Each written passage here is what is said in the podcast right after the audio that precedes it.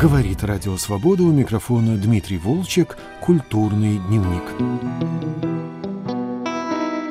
В 1978 году англичанка Луиза Браун стала первым человеком в мире, рожденным в результате экстракорпорального оплодотворения.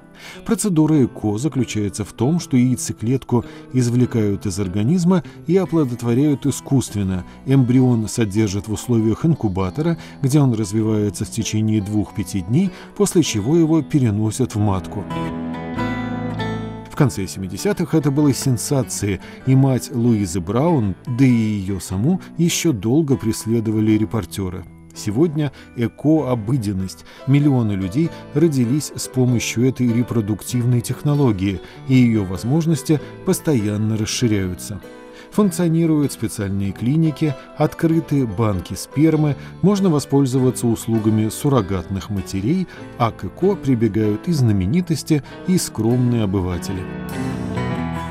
Далеко не всем бесплодным матерям удается зачать при помощи ЭКО, и тем более не всем удается сделать это с первого раза – Три года назад журналист Инна Денисова сняла документальный фильм «Порочное незачатие» о том, как она пыталась забеременеть при помощи ЭКО в клиниках России и Казахстана.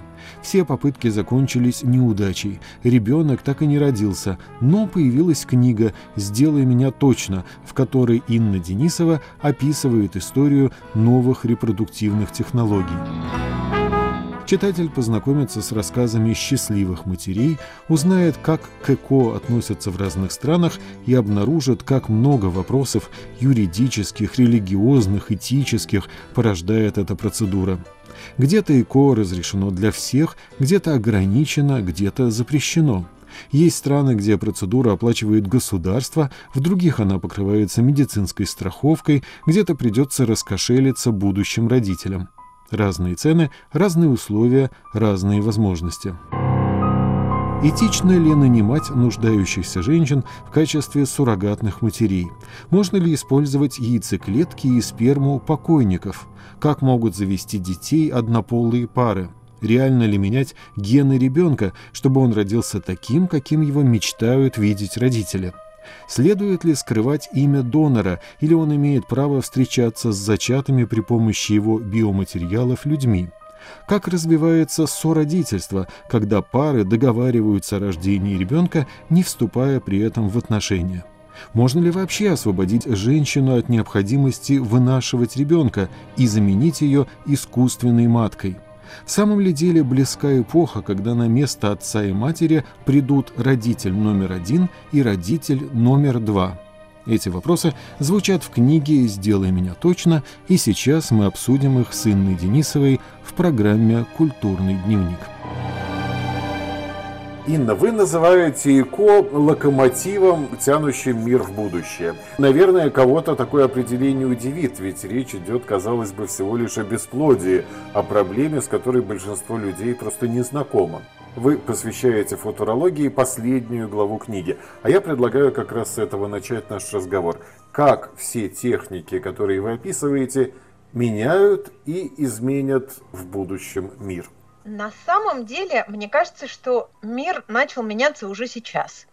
Начать хотя бы с того, что в больших городах люди уже совсем не стремятся рожать не то, что в 20, а и в 30-35 тоже. Мысли о первом ребенке приходят ближе к 40. Соответственно, вся эта история касается совсем не только бесплодия, а она касается отложенного родительства – мы видим ту модель, которая называется более удобным родительством в тот момент, когда это удобно. И опять же, кому более удобно, да, потому что есть разные семьи. Есть семьи из одного человека, есть семьи из двух однополых людей. Соответственно, ЭКО – это способ заводить детей, когда ты хочешь и с кем ты хочешь. Читатель узнает из вашей книги, что ребенка может родить мужчина-трансгендер, отцом может стать мертвец, и вы этому посвящаете большой, очень интересный раздел. И, наконец, у ребенка могут быть гены нескольких человек, не только его биологических родителей. Расскажите, пожалуйста, как это все возможно? Да, я помню, как меня это удивило, когда я услышала про посмертную репродукцию, что вот, а, а ведь действительно такая очевидная ситуация, что двое готовятся стать родителями, замораживают эмбрионы, а потом один умирает. Что делает другой? Может, если это отец, то взять суррогатную мать и родить эти эмбрионы, и, соответственно, ребенок родится после смерти собственной матери. Либо женщина может подсадить себе этот эмбрион и родить после смерти отца. Кажется, что такая вот сейчас частая история, да, она так сильно удивляет. По поводу трансгендеров, мне кажется, тут вообще нет ничего сложного, потому что если сохранены репродуктивные органы, то есть способности выносить и родить. А гены нескольких людей с этим пока, я так понимаю, экспериментируют, но то, что описываю в книге я, это называется митохондриальная заместительная терапия.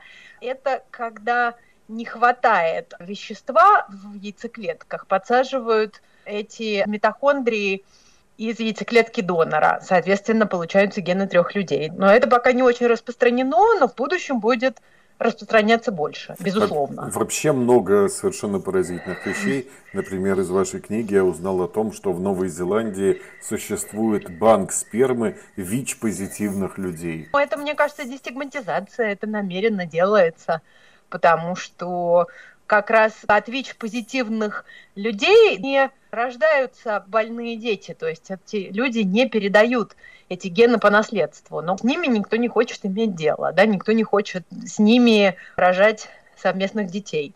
Соответственно, это делается для снятия стигмы, чтобы этих людей в обществе принимали, а не избегали. Я думаю, что можно сказать, что вся эта история о серьезном вызове, который нанесен патриархальному обществу. И вы посвящаете немало страниц описанию того, как патриархат в лице консервативных государственных органов, в лице церкви борется с теми, кто пытается зачать и пытается родить ребенка не так, как это делали сто или тысячу лет назад. И там есть драматические случаи, когда все эти репрессивные механизмы мешают потенциальным родителям завести детей. Вот расскажите, пожалуйста, о том, как патриархат наносит удар по современности он еще очень долго будет доносить, потому что вообще это мы такие прогрессивные, а чуть-чуть, я не знаю, шаг там за Садовое кольцо, да, или за Париж, или там куда-то один шаг в сторону, и люди говорят о том, что пусть будет то, что задумано природой. Хотя, в общем, антропологи доказывают, что природой, собственно, не задумано ничего, все конструируемо биологически. Конечно, вот эти традиционные установки нанесли немало вреда, и, в общем, продолжают его наносить. Примером тут может служить Италия, когда в Италии было запрещено женщине криоконсервировать эмбрионы, потому что эмбрион может погибнуть, а это якобы уже человек. И, соответственно, если женщина пошла на ЭКО и сделала 8 эмбрионов, то она должна все 8 перенести. И это приводило к тому, что в процессе беременности делали редукцию, то есть половину детей убивали, половина не выживали сами, потому что там они слепли. Но вот как бы Италия католическая страна, а католицизм очень так ярко выступает против ЭКО, мне кажется, они вообще самые первые. Мусульманство гораздо мягче. А буддизм еще мягче. Да, в общем и в целом все религии не приемлят ЭКО, да, но буддизм вообще же направлен на то, что ну, все, что хорошо человеку и не вредно окружающим, то хорошо. Что меня поразило, это описание практик в Иране. Это известная вещь, что шииты могут ага. заключить брак на одну ночь. Старая традиция, но тогда раньше это Ее делали просто с проститутками. Да? Вот, так это да. был способ легитимировать проституцию. Но здесь это делается для того, чтобы зачать ребенка. Вот расскажите об этом, пожалуйста. А ее, да, вообще на самом деле мусульманство, вот опять же, гораздо мягче смотрит на ЭКО. Тут понятно почему. Потому что если в мусульманской семье нет детей, да, ну, во-первых, женщину будут страшно стигматизировать, во-вторых, эта семья просто будет чувствовать себя неполноценной. Есть культурные стигмы, то есть люди еще не дошли до того, что жизнь без детей никак не связано с несчастьем. Люди убеждены, что счастье – это только продолжение рода. Ну, вот, к сожалению, как бы слишком в культуре огромное давление. Соответственно, да, вот про шиитов понятно, что в какой-то момент сначала тоже пытались донорство запрещать, потому что разрешив ЭКО, третьих лиц все-таки пытались из этого процесса исключить. То есть доноров спермы и донорш яйцеклеток как-то пытались убрать, да, но а, к сожалению, ЭКО не всегда работает между супругами. К сожалению, иногда, если есть мужское бесплодие, нужна донорская сперма, если есть женское бесплодие, то нужна донорская яйцеклетка. Соответственно, придумали вот такой вот хитрый способ обхода закона, и теперь можно на короткое время заключить брак с донором, взять сперму или яйцеклетку, соответственно, потом развестись и жениться опять, значит, на том человеке, с кем э, ты будешь рожать и воспитывать этих детей. Это, конечно, очень увлекательно, но вряд ли наши слушатели и читатели сейчас отправятся в Иран, чтобы э, заключать брак на одну ночь. Как обстоят дела в России? Ведь тоже достаточно либеральное законодательство, но не всегда и не во всех случаях. Есть трагические истории. Россия, во-первых, страна абсолютно такого сурового, бесчеловечного капитализма. Да, все, что за деньги, все можно. Поэтому, естественно, в России огромное количество этих эко-клиник. В России принят закон о том, что разрешено суррогатное материнство, потому что, ну, собственно, огромное количество женщин. Россия страна без социальных лифтов. Поэтому у женщины из маленького города, если, например, она без поддержки семьи, и, например, собственными детьми, то для нее это суррогатное материнство – это вот тот самый социальный лифт, это возможность изменить свою жизнь, например, там, дать этим детям шанс выучиться. Соответственно, в России суррогатное материнство разрешено законом, но в последнее время было ряд случаев. Этому была посвящена передача у Юлии Латыниной. Она как раз очень подробно про это рассказывала. Вот, я как раз хотел вас спросить о младенцах, которых конфисковали в России у суррогатных матерей, вынашивавших их для филиппинских заказчиков.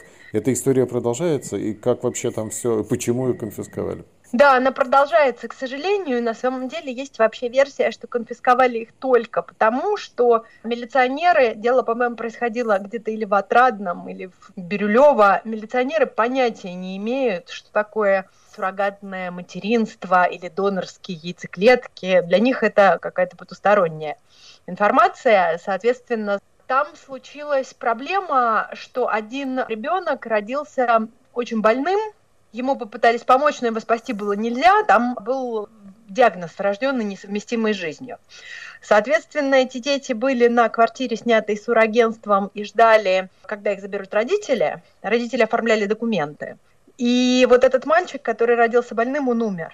После этого вызвали полицию, и поскольку полиция не стала разбираться в деталях, кто родители, почему, что за ЭКО, они открыли дело о торговле детьми. Соответственно, никакого дела о торговле людьми или детьми быть не может, поскольку все процедуры, которые делали эти люди, они все делали их на основе законодательства Российской Федерации. То есть у клиники есть лицензия, законодательно разрешено брать донорские яйцеклетки, что сделал этот мужчина. Там один из мужчин – одинокий родитель. В этом, опять же, российское законодательство усмотрело проблему.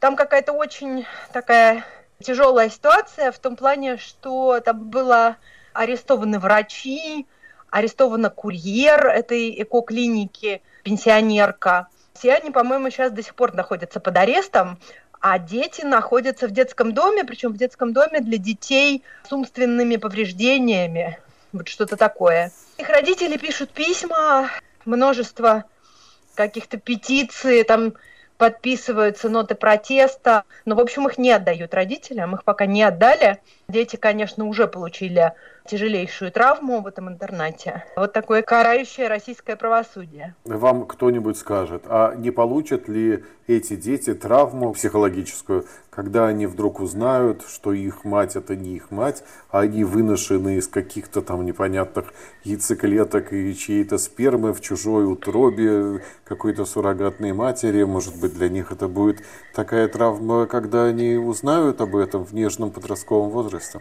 Вот это как раз в моей книжке подробно очень объясняется, что вообще дети воспринимают все так, как им преподносят взрослые.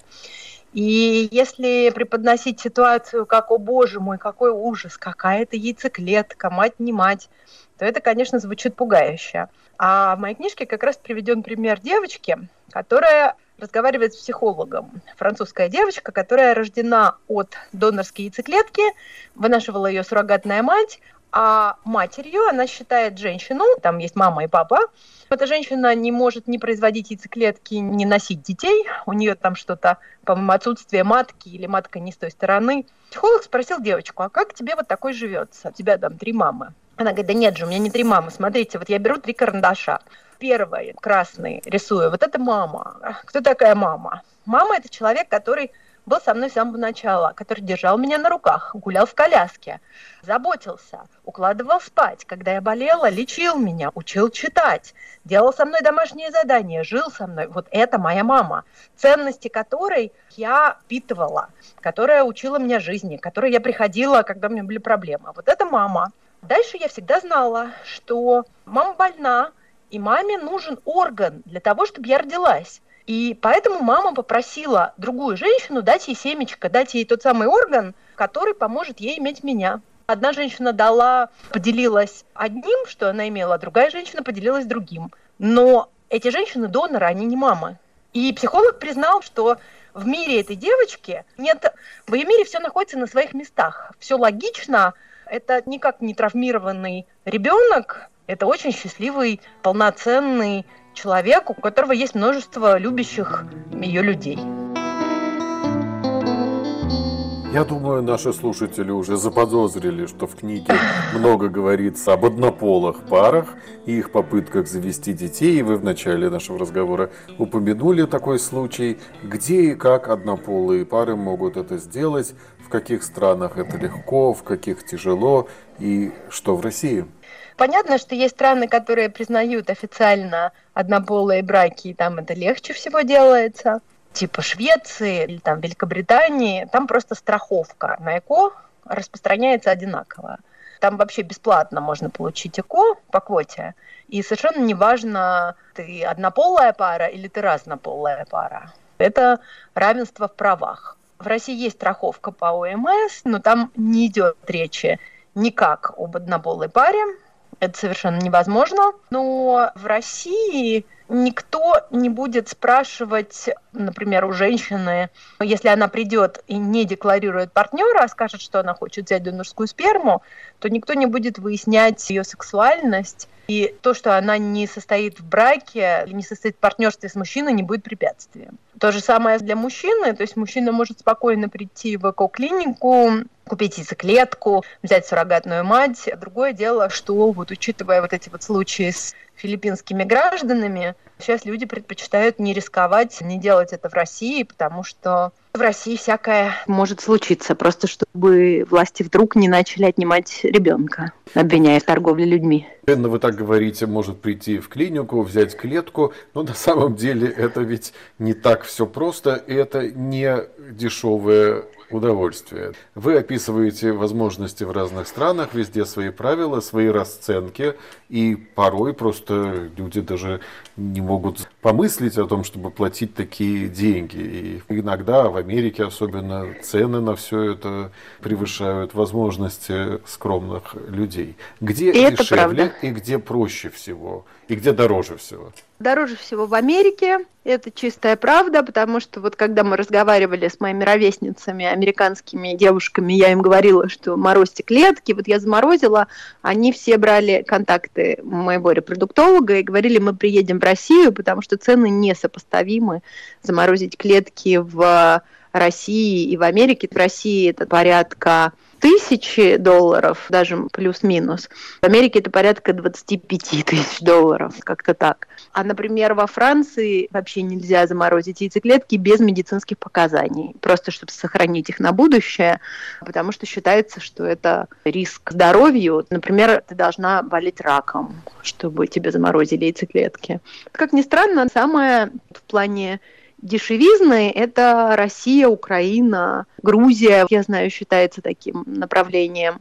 Но другое дело, что есть же куча стран, в которых есть доступ к страховке, и вот это как раз может быть решением, потому что вот в американских штатах в каких-то есть страховка, которая покрывает ЭКО, далеко не во всех, а есть там образцово-показательные страны с точки зрения страховки. Вот это Израиль, например. В Израиле сколько угодно ЭКО женщине покроет страховка. Она просто может ходить, ходить, делать, делать за государственный счет, пока у нее не получатся дети.